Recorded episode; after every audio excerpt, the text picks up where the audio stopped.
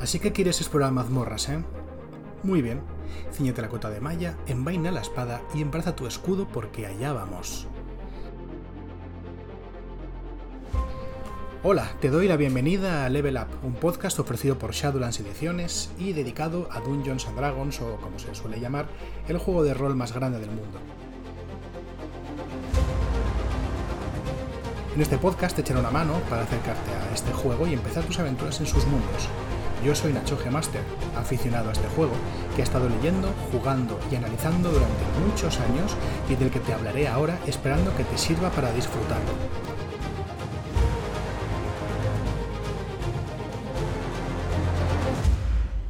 Lo primero que deberíamos hablar es qué es Dungeons and Dragons, y creo que no cabe ninguna duda de que Dungeons and Dragons es un juego.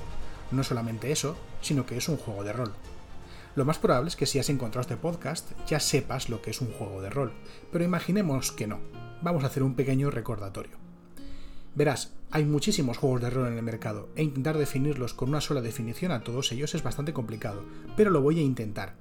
Yo definiría los juegos de rol como juegos narrativos, donde sus participantes interpretan personajes imaginarios en un entorno imaginario, actuando como sus personajes lo harían, cuando estos personajes se meten en problemas o enfrentan situaciones con un resultado incierto, usaremos las reglas del juego para saber qué pasa, y probablemente tiraremos muchos dados, que es lo que nos gusta a la mayoría. En Dungeons and Dragons, igual que en muchos otros juegos de rol, uno de los participantes hará el papel de la dirección de juego, que en este caso recibe el nombre de Dungeon Master. Este es un papel especial, ya que es responsabilidad del Dungeon Master proponer escenas y eventos para que los jugadores interactúen con ellos, arbitrar las reglas e interpretar a los personajes no jugadores y a los oponentes que vayan apareciendo. Por así decirlo, si cada jugador interpreta a un personaje, quien haga de Dungeon Master interpretará a todo un mundo. Y esto entiendo que puede parecer abrumador, pero es muy divertido y juntos veremos cómo hacerlo sencillo.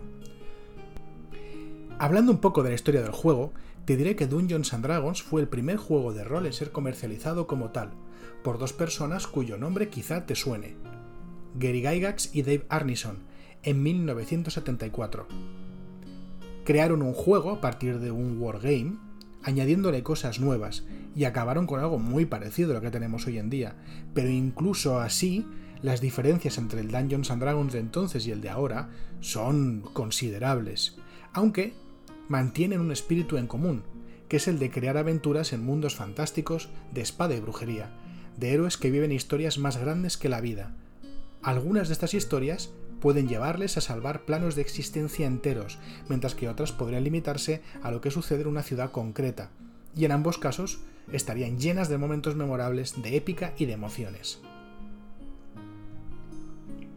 Además, cada grupo le da a Dungeons and Dragons su toque particular, algunos adoran las partidas llenas de combates y escenas de acción, otros disfrutan de explorar entornos extraños o resolver misterios, y hay incluso quien llena de drama e historias profundas sus partidas, de romance, desamor y tragedia, porque nadie debería decirte qué es lo que tienes que meter en tus partidas de Dungeons and Dragons.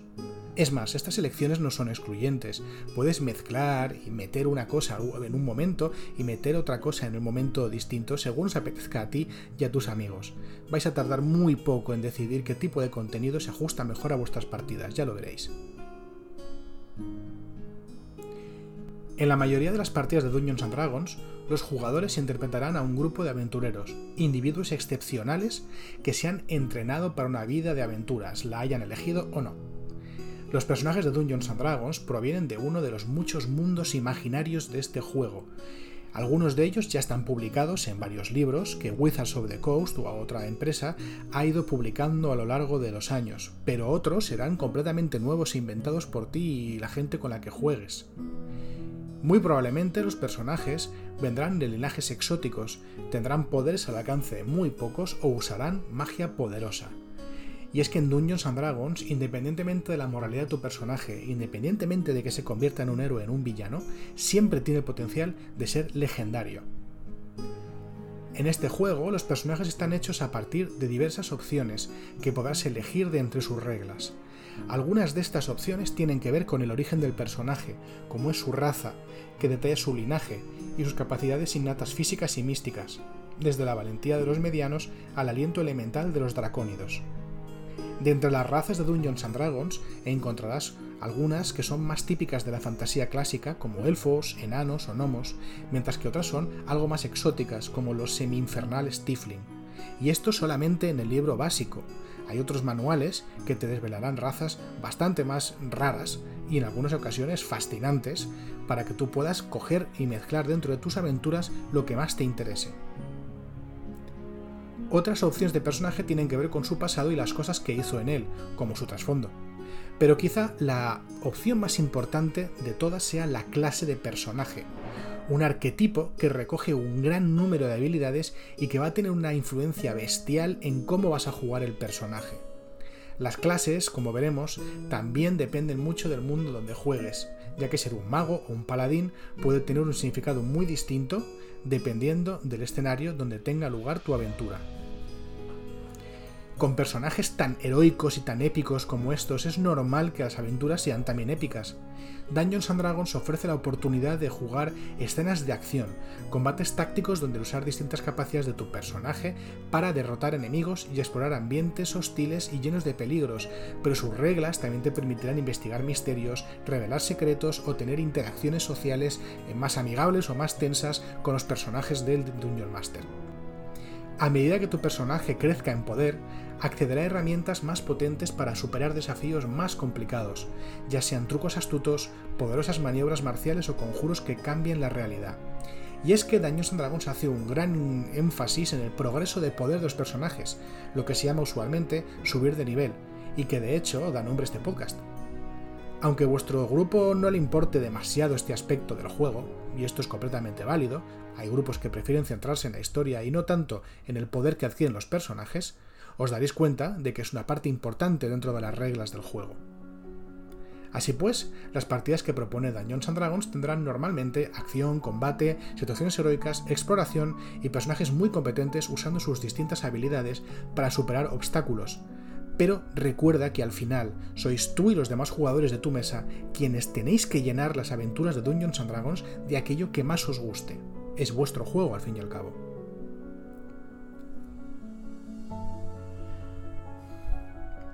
Ahora me voy a poner un poco polémico, porque de la misma manera que te he hablado qué es Dungeons and Dragons y qué cosas hace especialmente bien, también debería hablarte de las cosas que el Dungeons no hace tan bien o para las que no está diseñado en principio. Advertirte de que esto, para empezar, es mi opinión, y luego no quiere decir que no puedas usar Dungeons and Dragons para jugar este tipo de aventuras. Simplemente las reglas no están preparadas para ello, y si quieres incorporar algo así, tendrá que ser de tu cosecha. Con lo mismo, te digo que incorporar este tipo de herramientas puede ser muy útil a la hora de crear historias a tu gusto. Yo lo hago y te invito a que lo hagas. Vamos allá. En primer lugar, hay que tener en cuenta que Dungeons and Dragons no es un juego realista. Los personajes de Dungeons and Dragons, como te, he comentado antes, son personajes heroicos, aunque sean villanos, son épicos, y cuando suben de nivel y ganan poder pueden hacer cosas muy por encima de los demás. Son excepcionales ya casi de entrada y pueden sobrevivir a cosas que matarían a una persona normal y hacer ah, proezas que, en fin, son completamente irreales. Las reglas de Dungeons and Dragons no se esfuerzan en hacer un escenario realista, se esfuerzan en favorecer este estilo de juego a veces casi superheroico. Si estás buscando un juego que de manera fidedigna reproduzca la realidad tal y como la conocemos, aunque sean sus cosas más básicas, es posible que Dungeons and Dragons no sea adecuado para ti. No obstante, sí que te puedo asegurar que estas reglas están enfocadas en algo muy concreto, que es en asegurar este tono heroico, estas capacidades sobrehumanas y este, esta idea de alta fantasía. En eso Dungeons al menos lo hace bastante bien. En segundo lugar, Dungeons and Dragons no es un juego donde haya una gran cantidad de herramientas dentro de las reglas para ir alterando la historia conforme va sucediendo.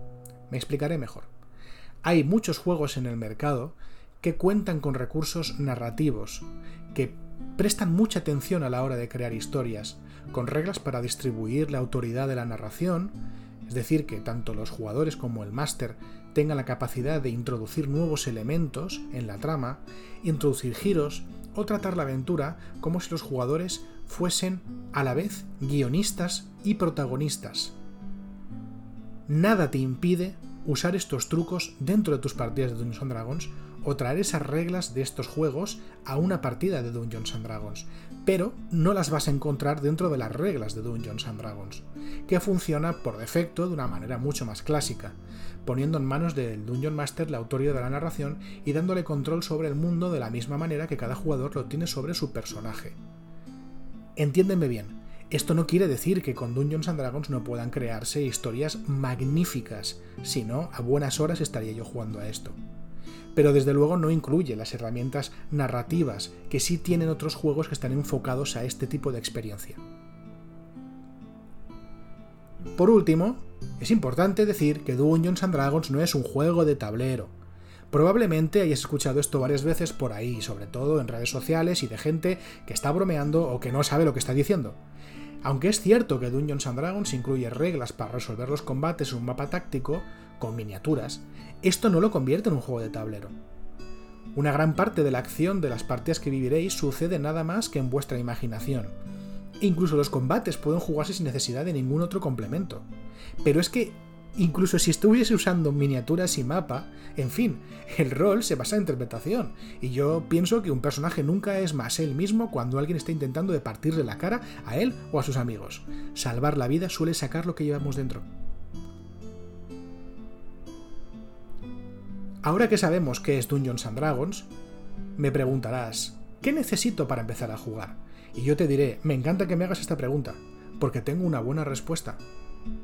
Para empezar a jugar Dungeons and Dragons necesitas realmente poco. Cualquiera puede comenzar a jugar con las reglas básicas y con un puñado de hojas de personaje y dados sin gastar un solo céntimo. Bueno, quizá imprimiendo las hojas de personaje y comprando los dados, pero ya me entendéis. Esto, de todos modos, tiene un problema y es que las reglas básicas de Dungeons and Dragons están, de momento, en inglés, en la página de la empresa que edita el juego, Wizards of the Coast.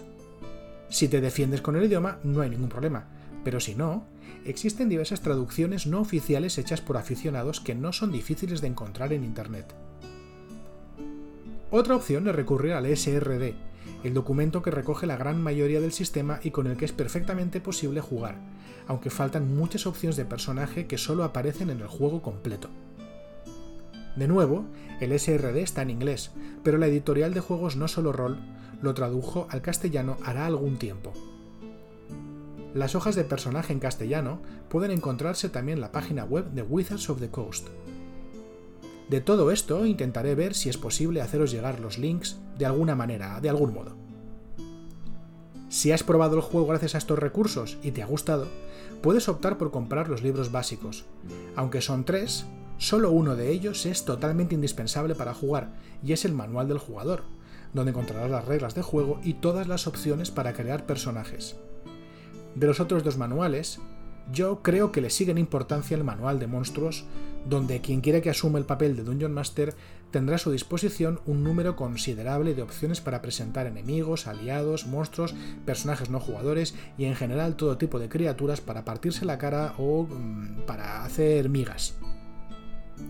En tercer lugar tenemos la guía del Dungeon Master, con muchos consejos sobre creación de mundos, estructurar aventuras, reglas avanzadas sobre trampas y peligros, una gran galería de objetos mágicos y muchas reglas opcionales para cambiar la forma en que juegas Dungeons and Dragons a la manera que más te guste a ti.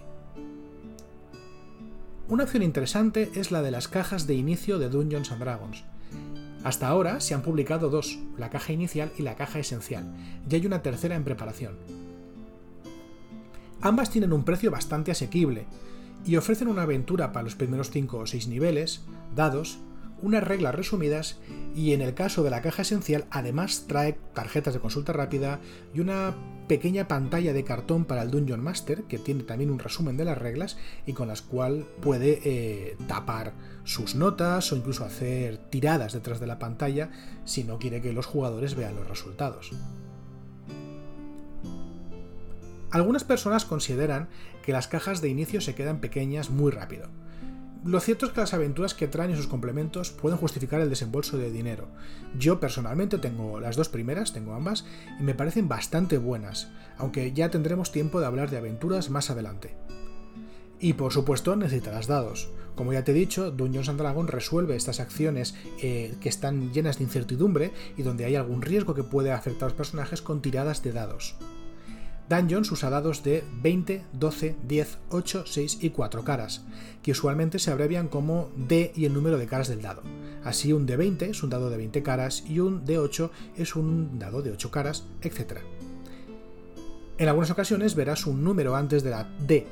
Si encuentras que dice 3D6, es que tienes que tirar 3 dados de 6 caras. Si no usas los dados que vienen en las cajas de inicio, siempre puedes comprarte un set en cualquier tienda especializada. Te aseguro que en todas tienen una cantidad ingente de dados. Sería bueno que cada jugador tuviese un set, aunque probablemente necesitaréis a menudo más de un dado de cada tipo, pero hey, compartir es amar. Algunos jugadores disfrutan de representar los combates con miniaturas y con mapas tácticos con cuadrícula. Muchas empresas fabrican sus propias miniaturas y mapas, incluyendo la misma Wizards of the Coast, y no te será difícil de encontrar en tiendas especializadas. Sin embargo, recuerda que incluso aunque el juego tenga contempladas reglas para llevar a cabo este tipo de combates, y la verdad es que pueden llegar a ser muy divertidos, no es necesario hacerlo de este modo, y puedes jugar campañas enteras sin tocar ni una sola miniatura ni moverla por un mapa con cuadrícula.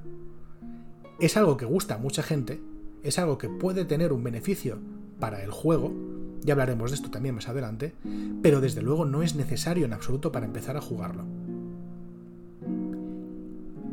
Dungeons and Dragons tiene un montón de suplementos y tiene un montón de aventuras que puedes jugar, pero de todo ello también hablaremos un poco más adelante, entrando más o menos en detalle en lo que contienen estos suplementos y estas aventuras. Baste decir que Dungeons and Dragons tiene un montón de mundos, un montón de escenarios donde puedes ambientar tus historias.